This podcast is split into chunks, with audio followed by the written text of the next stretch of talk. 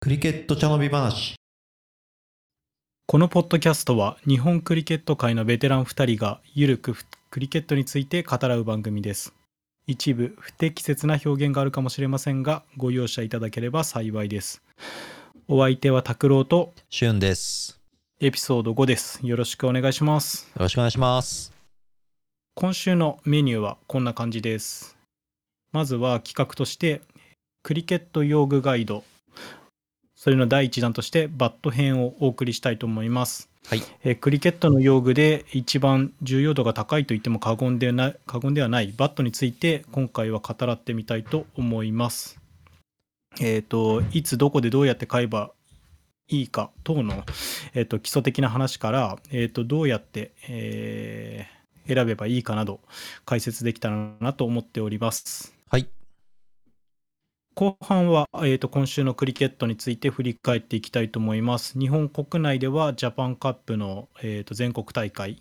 が、えー、とこの週末6、7の土日にかけて行われました。お疲れ様でした、えーとお疲れ様でした。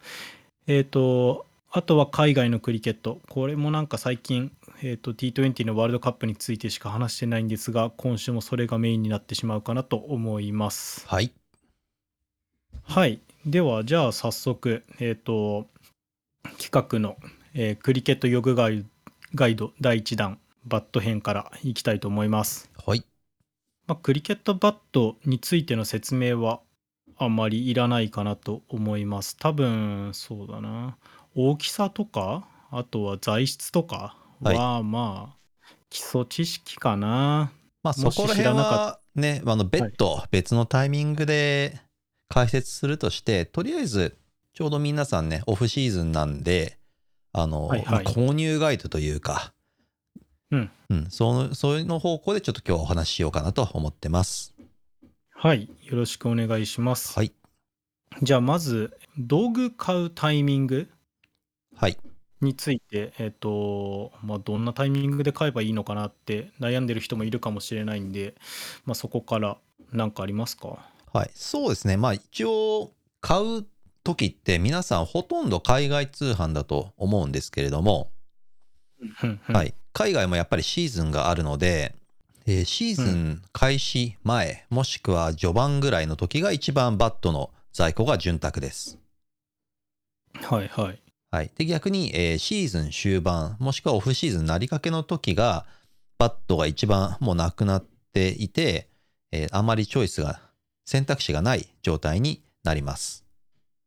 うーんなるほどということはえっ、と南半球の国オーストラリアニュージーランドサウスアフリカとかから、まあ、サウスアフリカから買う人は多分いないと思うんですはが、いまあオーストラリアとかから買うんであると、えっと、南半球なんで季節が逆転してるからシーズンの時期に注意する必要がありますね。そうですね。なんでちょうど南半球から買おうとする人は今ぐらいか12月初めぐらいまでが一番在庫が豊富です。うんうんうん、なるほど。はい。で、じゃあまあおまあ、オはいフシーズンになると、あの4月とか5月ぐらいがオフシーズンなので、うんまあそこら辺だと選択肢は少なくなるけれども逆に、えーと値引きされているバットが買えるようになります。なるほど。はい。だからそこら辺はちょっストックをとはけたいはい、そうです。なので、そこら辺は値段と質というのかな、まあ、選択肢のトレードオフになるのかなと思います。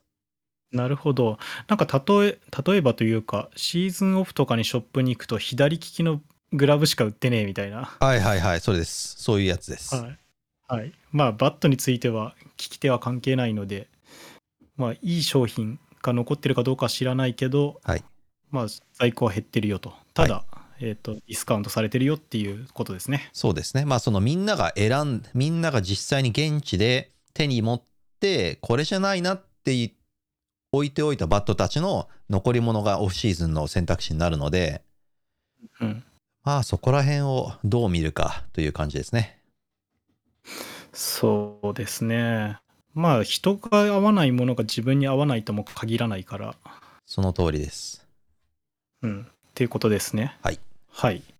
じゃあまあ欲しいタイミング、あとはまあ必要なタイミングで買うってことっすかね。そうですね。あの、初心者が、じゃあ、うんまあ、いきなり買うのがいいのか、3ヶ月後に買うのがいいのかっていうのは、まあ、正直、いつ買っても変わんないなというのがあるので、うんうんまあ、結局、友達とかに、えーと、そのバットをちょっと振らせてよって言って、自分が無理なく振れる重さのバットうんうんうんというのを指定して買うのが一番いいと思います。なるほど。はい。 2ポンドいくつとか。そうですね。あの、残念ながらはいクリケットはイギリスのスポーツなんで、表記がポンド、オンス、式になっているので、はい。はい。まあ、初心者、もしくは、えっ、と、力があんまない人、成人男性については2ポンド5から2ポンド7オンス。うんうん。はい。で、まあ、ちょっと触れるよっていう人は2ポンド8から2ポンド10オンス。うん。はい。私は力だけは誰にも負けませんっていう人は2ポンド12から14。もう3ポンドいっちゃっても、まあいいでしょはい。う。はい。まあ3個程度に。はい。そうですね。まあ、ひいろんなバットを振らしてもらって、3ポンドのバットとかなかなか見たことないですが、はい。はい。まあ、誰かに振らしてもらうといいと思います。はい。じゃあ、えっ、と、次は、バットはどこで買えばいいんですかねっていうとこですね。さっき海外通そうで販すねの話がありましたけど、い他にオプションがあるのか、選択肢があるのか、えっ、と、説明していただけますでしょうか。はい。え基本的に99%、えー、と通販になります。うんうん。はい。で、それ。れが海外か日本かという、まあ、大まかに分かれるんですけれども、はい。はい。海外だと昔からオンラインショッピングをやっているオーストラリアのはいグレッグ・チャペル、はい。はい、とか、オーストラリアのキングスグラブはい。という2大ショップがありますので、まあ、そこから買うと、まあ、向こうも日本に送り慣れしてたり、決済慣れしてるので、まあ、うん安心安全かなと。そうですね。はい、ただし、まあ、高いので、うん。はいあのまあ、そこら辺もうちょっとリーズナブルな方がいいなっていう人は、インド系のオンラインショップがおすすめです。なるほど。はい。うん。そして、えー次に、はい日本通販なんですけれども、これもはい今いくつかありがたいことにありまして、2、3件あります。はい。はい、で、1つが OT と、はい。はい、もしくは何件か、まあ、日本、ジャパン、あと、あとクリケット、オンラインストアみたいな感じで検索すると、いくつか引っかかるかもしれないので、そこは見てみてください。はい。はいなるほどです。えっと、まあ、OT については、オーナーと、まあ、親しいので、はい。はいで、日本人がやってるショップは唯一かなっていう感じですね。そうですね、まあ、昔から結構あったんですけども、まあ、そのビジネス的に厳しいってことであんま続かなかったので、現状存在してるのは OT だけだと思いますね。なるほど。確かにありましたね。うん。まあでも日本人オーナーなんで、えっと、なんだろうな、問い合わせとかが日本語でできるっていうのは結構アドバンテージあるかなっていう気はしますね。本当にそうですね。そのアフターサービスと、まあ、そのやり取りが日本語。多分、オーナー、オーナー自身あんま英語得意じゃないんで、日本語のやり取りを多分一番望んでるはずなので、そこら辺は安心ですね。うん。まあ日本語も難ありなとこはありますけどね。今日話してて、既得っていう漢字が読めませんでしたからね。やばい。メールは、まあ、ひらがなで送ってあげて喜びますね、そしたら ね。はい。で、 最後にですね、まあそれあ、ははいはい置といてい。はい。で、最後にですね、えっ、と、現地での購入となります。現物見て買いたいよってことですかね。その通りですね。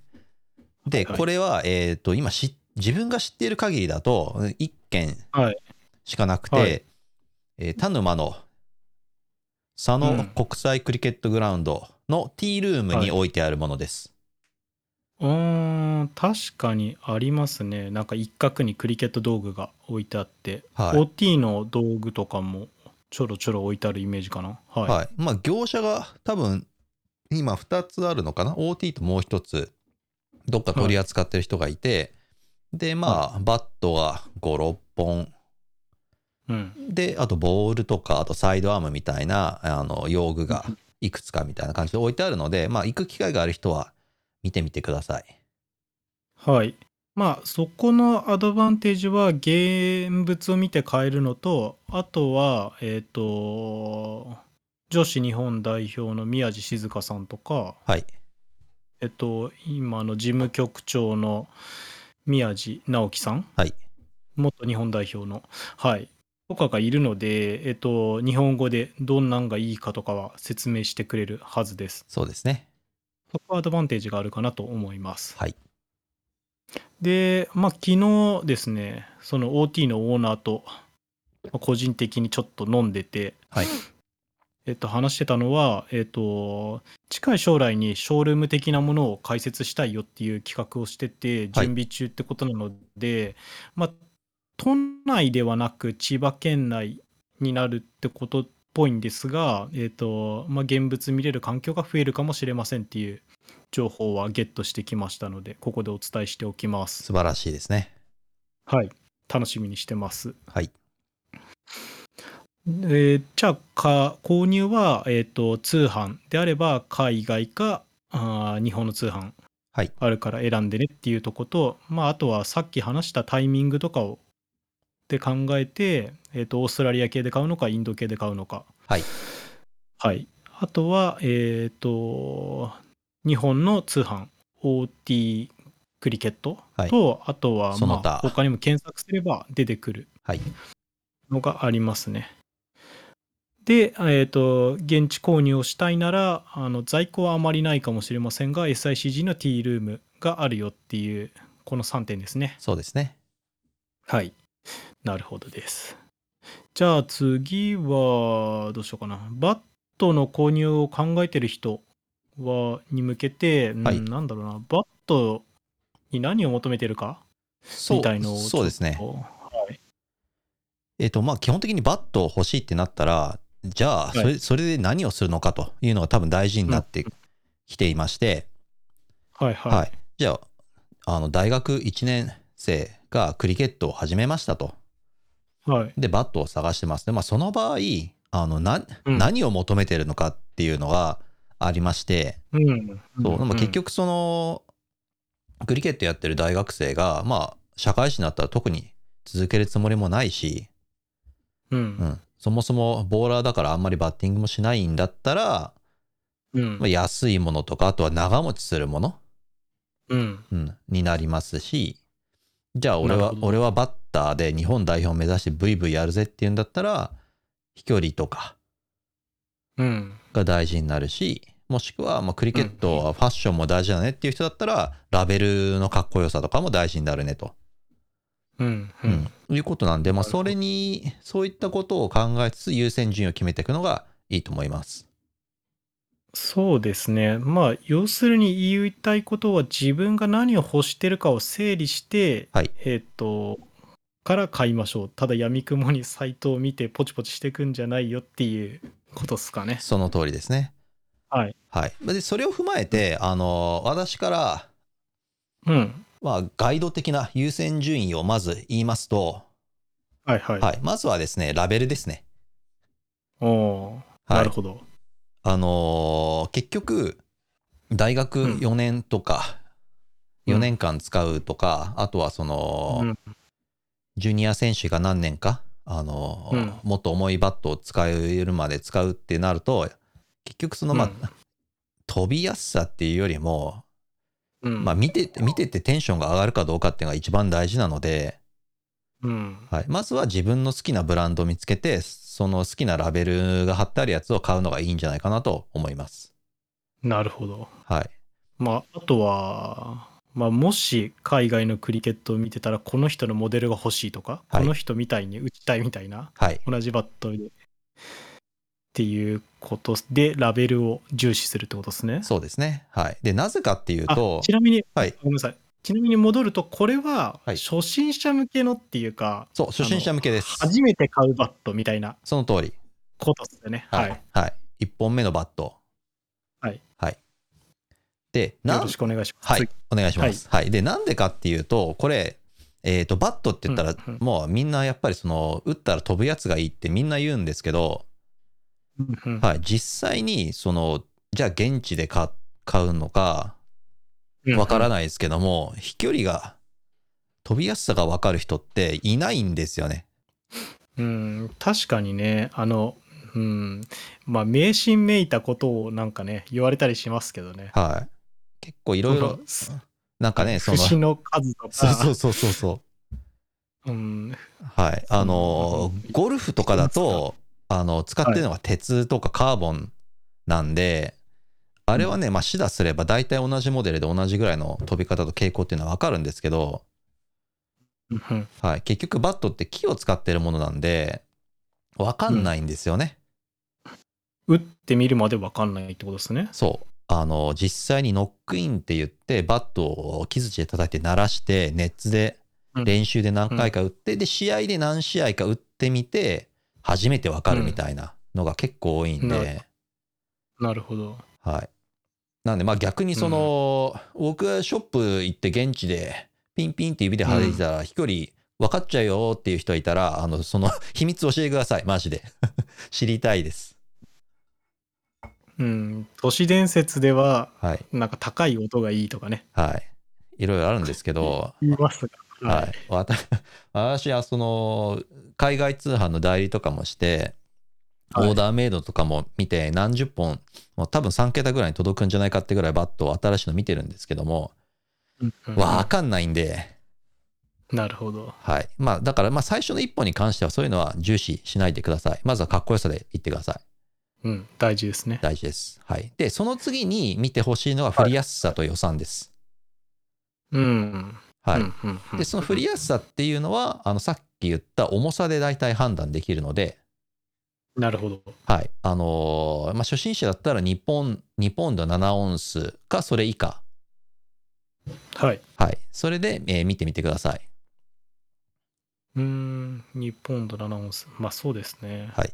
そんなもんか。まあ、はいそれを基準に次のバットを決めるって感じですかね。もそうでしす。買い替えるときに、そうこですの重そうですこれより重いのが欲しい、もっと扱いやすい、軽いのが欲しいとかを基準にするために、まあ、アベレージぐらいのバットを買いましょうってことですかね。はい、そうです。はい。はい、で、えー最後にあの予算になります。はい。はい、で予算については、あのこれ、これ、あの私もいろいろあの何百本も買ってるんですけども、あのあんま関係ないです。正直言って。うーん、関係ないっていうのは、その、例えば、はい。高いバットの質が高いってわけではないってことですかえー飛びやすさ、純粋に飛距離から言うあーなるほと、どあまり関係ないということです。なるほど。クオリティは違うか。また別の話か。はいあの使っている木によ木の希少希少性によって値段が変わったうんうりんするんですけれども、うんグレードなんちゃらとかってやつですね。そうです。で、よくグレード1、グレード2っていうのが、ショップを見ると書いてあると思うんですけども、うんはい、このグレードというのは結局、その木目のまっすぐさ、うんそれから木目の多さなどで決まっているので、うんそれが飛距離に関係あるかっていうと、あの関係性全くないです。うーんなるほどね。はい。なので、まあ、高ければ高いほど木目がまっすぐで多くて、表面が綺麗でっていうバットを得られます。うーん。はい。で逆に言うと、そこら辺に価値を感じない人うんはい、基礎ヒノキ300年で木目が超細けえみたいなのに価値を感じない人にとってはまあ無用ですねというまあでもかっこよさにひひ 類似するとこはなくはないとは言え言えないですけどね。とかは言えないけどもそのラベルに関しては1万円だろうが2万円だろうが、まあ、貼っちゃえば一緒っていうのもあるけども確かに木目に関しては 10, い10万とか12万とかいっちゃうんで確今、うんそうですね。はい、それだとあのじゃあ2万のバットを5本買ってそこで一番しっくりくる飛びのいいやつを使う方が10万のバット買うよりも絶対にいいです。いいというか当たる確率が高くなるって感じですかね。そうで。す分母が増えるので,、はい。はい。なるほどです。はいで結局ですねこれ、まあ、優先順位言ってきましたけども、はい。はい、クリケットやっていくと、まあ、引退した人からもらったりとか、あと自分の古くなったバットを雨用に使ったりだとか、分、はい、はい、これは練習用本番用みたいな感じで分けて結局4本5本と増えていくので。うん。はい。まあ、そこはその、購入するプロセスも楽しみつつ、買っていってくださいということですね、いずれは。そうですね。はいはい。まあバット選んでる時すげえ楽しいっすからね。その通りです。はい。次、どれにしようかなって考えてるのが。はい。はいで、えっ、と、最終的に言いたいのは、やっぱり、これはただのガイドであって、はい自己責任でお願いしますってとこですかおね。願いしますです。はい。2万円買ったら割れちゃったよって言ったら、もう自己責任でお願いしますと。そうですね。はいなんとかしろって。はい。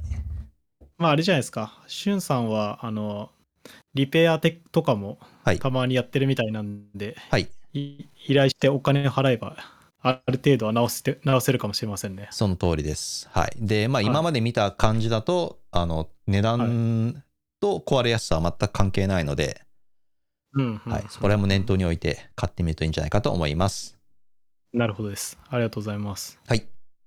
じゃあ、えっ、と、軽く、軽く使う、本当に初歩的な、えっ、と、説明でしたが、はい。えっ、と、もしもっと詳しく知りたいとか、あれば、えっ、と、まあ、直接連絡してくれてもいいですし、まあ、クリケット2人ともやってるので、グラウンドで会った時でもいいので、えっ、と、聞いてもらってもいいですし、まあ、また、いつも言ってるお便りホームでもいいので、えっ、と、聞いていただければと思います。お便りお待ちしてます。お待ちしております。で、えっ、と、じゃあ、まあ、ちょっと長々と来ちゃいましたが、えっ、と、今週のクリケットについて、えーのコーナーに入っていきたいと思います。はい。えっ、と、日本国内では、えっ、と、11月の6日と7日の土曜日で、えー、とジャパンカップの決勝大会が行われました。はい私は、まあ、ワイバーンズとして、えー、と出てきたんあ出場してきたんですがあごめんなさいジャパンカップの決勝大会全国大会か、はいが行われて、まあ、私ワイバーンズとして出てきました、はい。えっ、と優勝はタスカーズっていう、まあ、スリランカの方が多いチームで2位は昔から日本にチームがあるシャークスっていうチームはい。ユニユニフォーム編で説明しましたかねはいはいはい。はい、がなりました、はい、 3位決定戦は行われませんでした、行われませんでした。あらあらあら。まあ、ちょっと大,、えっとまあ、大会形式が複雑すぎて、まあ、我々三、えっと、せワイバーンズはセミファイナルで負けたんで、はい3位決定戦があるだろうっていう気持ちでいってはい。そのタイミングでルールブックというかその大会のなんつったらいいんだろうな、うん、組み合わせ表みたいのをしっかり読み直したら、はい3位決定戦はないと、な、なるほど。はい、っていうことだったので、まあ、大会規定上もともとなかったって感じですかね。はあはあまあ、しょうがないですね。コロナ禍だしね。まあ、ただ、まあ、その12チームでトーナメントをトーナメントつうか大会をやったんですが、はい。まあ、11位決定戦はあるみたいな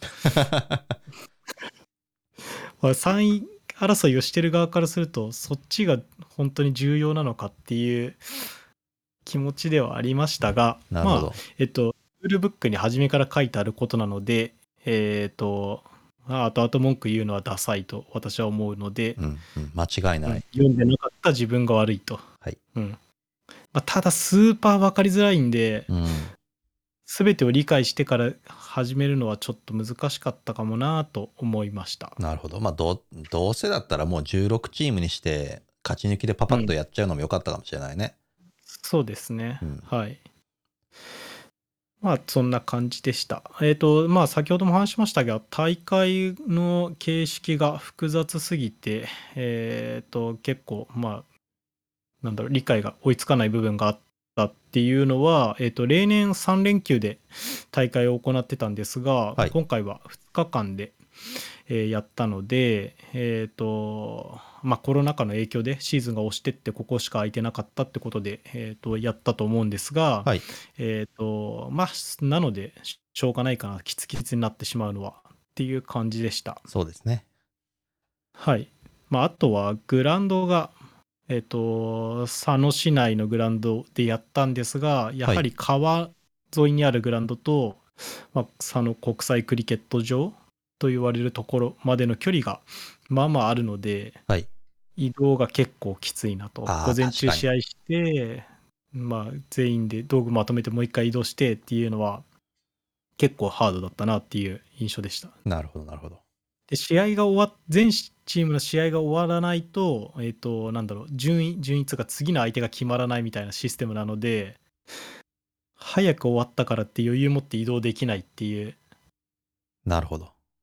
ていうのがありましたね。まあ、まあただただですねえっ、とまあ開催も危ぶ危ぶまれてた中で、えっとまあ、開催していただいて上の方とかですね、まあ、JCA コミッティ本当に感謝しかないなと思っております。一番大変だもんね。うん、うんいや、よくやっていただいたと思います。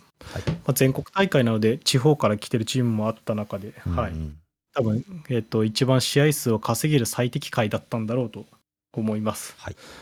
はい、ありがとうございましありがたとうご。ざいました。はい。まあ、こんな感じですかね、日本クリケットは。そう今週ではす多ね。分ジャパンカップファイナルしかやってないはずなんで、はい。えっ、と、決勝のスコアとか見たら結構ロースコアだったんだけども、そこら辺はどうだったのかなあそうですね、えっと、佐野国際クリケット場ではですね、えっと、ターフピッチ、えっと、芝を固めたピッチでプレーしたんですが、はい。えっと、やはり結構、佐野の、あその SICG、佐野国際クリケット場のピッチは難しいので、難しいというと、あの跳ね方が、あー基本的にあんまり跳ねないなるほど。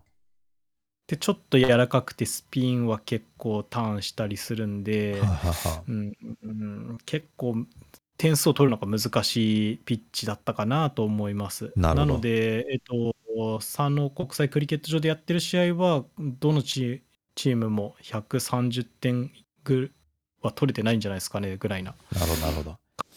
はい、まあそこら辺はね、予算も時間もあんまり、知識もあんまりない中で、まあ頑張ってベストを尽くして作ってるピッチなんで、まあその選手たちがどうやってその対応、適応していくかっていうのが一番大事かなっていうのはありますね。そうですね、まあ、単純に技術力が少ない部分もあり、あプレイヤーがね、え選手が、えっと技術技量が少ない部分もあると思いますし、はい。あとはまあそのせっかく自分の国であるピッチの特性で一番なんだろう最高のプレーができる例えば、えっと海外からチームを呼んで試合するときにうちはこのピッチには慣れてるみたいな有利みたいな、まあ、しっかり練習して特性をつかんでいく必要があるかなと思います。なるほど、なるほど。はいまあこんな感じですね。まあクリケットのピッチについてもなんかあ説明したいなって気一がします回ね。やりたいですね。はい。そうですね。どんなピッチのタイプがあるのか、国によって違いはあるのかとかを話せたらいいなと思います。はい。はい。じゃあ、日本はこんな感じで、海外クリケットに行くと T20 のワールドカップが、えー現在進行中ですよと。はい。で、えっと、決勝トーナメント、スーパー12の試合が終わり、あ収録してる最中では終わりかけてて、はい。で決まりましたね、これ。今、ニュージーランドとアフガニスタンが試合やっていて、今ちょうどニュージーランド勝ったのはで、セミファイナル4チーム決まりました。はい。なので、グループ1で上がったのがイングランドとオーストラリア、えーと、グループ2で上がったのがパキスタンとニュージーランド。はいなので、セミファイナルはイングランド、ニュージーランド、はい。えー、ととオーストラリア、パキスタンはい。になるってことですね。はい、そうですね。まあ、ここまで来るともう、なんか実力も白昼しているので、どこが優勝してもおかしくないなと。そうですね、2020はやっぱり、あのー番狂わせというか、ゲームが読み切れないというか、はい。はい。とこなので、まあ、どこか勝ってもおかしくないなって感じですね。そうですね。はい。で、あとは、うーん、まあ、こんな感じで、次はどうしようかな。アフガニスタンの元キャプテンが、えっ、と、この大会中に引退を宣言して、引退してしましたと。はい。いうニュースがありました。えっ、と、まあ、今回で2回目ですよね、確か。 2回目です前にもね。 1回引退してたような気がするので、はい。はい。電撃引退からの電撃復帰からの電撃引退。電撃一体はい、はいなのでまあなんかちょっと変なタイミングだなって感じではありましたがうんはい普通、大会中にね、なんか、じゃあ、侍、侍ジャパンがね、WBC の大、予選2試合目で引退しますとかないもんね。そうですね。あんまりないですからね。まあ何かあったのか。ね。うん。うちらはね、まあ根性曲がってるから、ちょっと裏を読みたがっちゃうんだけども。そうですね。はいまあいいや。それは分かり得ないので、まはあいなんか記事が出たら、はい、読んでおきます。はい。で、この、えっ、と、引退したキャプテンですね。えっ、と、アスガー・アフガンっていう、えっ、と、人なんですけど、はい私、一回試合したことがあってですね。すごい。はい。あの、2009年のワールドクリケットリーグディビジョン5ジャージー大会で当たってます。はい。はい。で、まあ、正直ごめんなさい。この、し知らなかったんですけど、アスガー・アフガンって選手は。はい。ただですね、あの、まあ、チーム一同が返し、返して、まあ、なんだろう、クロージングセレモニーみたいな時に、はい。うわ、あの人みたいな、誰々似てるみたいな、えー、日本クリケット界の、まあ、とある人はい。まあ、私の先輩になるんですけどに似ていて、えうーわめっちゃ似てんじゃんみたいな話で日本代表内で盛り上がって写真を撮りに行くっていう写あ じゃあまあ写真持ってるんだ拓郎真持ってますうーんただ一緒に写ってるとかじゃないってういうーんただやや隠し撮り的に撮ってるみたいななるほどねまあなので、うん、よく覚えてます。で、この前のこの引退の試合を、まあ、ちょっとライブストリーミングで見る機会があったので見てたんですけど、はいまあなんか、2009年はワールドクリケットリーグのディビジョン5にも出てたんでねみたいなことを解説の人言ってて、その時おにー日本とかボツワナとかと一緒にプレーしてたんだよねみたいなことを解説が言ってたので、まあなんかちょっと感慨深い気分になりました、うん私的には。本当に奇跡だよね日本も同じ風に頑張ってたらワールドカップも出てたかもって思うとやっぱり結構ロマンがあるよねそうそうですね。うんうん、まあ夢は全然まだまだあると思いますね。この前のワールドカップ、アンダー19のワールドカップに、えっと、日本代表が出場したりとかもあるので、うんうんまあ、夢がまだまだあるスポーツだと思います。はい思い出話です。で、あとはもうなぜか次回の T20 のワールドカップのグループ分けというか予選免除国はいがもう出てましたね。あら早いえっ、と次のワールドカップっていつなんですかちなみに 2022年って書いてありましたね。来来年ですかそうですね、今が1年2021な年なんので。でしかもあ とあと2ヶ月で2022年になるんですけどもそうですね。まあ21年の何月かは正直ごめんなさい、ちゃんと確認してないですが、はいうん。まあ、すはい、まあ、2回ぐらいリスケして、今の大会を開いてるんで、採算を取り戻さなきゃいけないのか、確かにまあ、連発で開す開催されるので、 はい、また T20 のワールドカップの話なのかよって聞いてる人は思うかもしれませんが、ね次の大会ひら開かれてる間我々もまたやってんのかよと思いながら話してると思うのでまあだってあれだもんね今年じゃああ、あのーワールドカップ勝ったチームっていうのは1年足らずでもうそのディフェンディングチャンピオンの座を下ろされるってことだもんね。そうですねはい連発で勝たないといけないってことですねね今回の大会は一番優勝者の価値が低い大会になるかもしれない。うんはいわかんないですねまたコロナ大爆発して4年間とかできないかもしれないあんで確かに確かにもうこれがあの 開催された最後のワールドカップになるかもしれない 人類が滅亡したとかになるかもしれないん でそそしたらこんなワールドカップ何の価値もないですけどそねうだね逆に滅亡してし まったらはいまあ、ということで、まあ、楽しみにしております、はい最後のワールドカップにならないことを、なまあ、らないことを祈って今日は終わり今回は終わりにしたいと思います。ははい。いえー、と解説してもらいたいトピックご意見ご感想は各種 SNS お便りフォームまた直接会った時に直接言ってもらっても構いません、えー、と試合に向かう途中で、えー、と聞いていただけるように毎週金曜日えーの夜にでも更新できればいいなと考えておりますそれでは、えー、と次回の放送をお待ちくださいまたよろしくお願いしますまた来週。また来週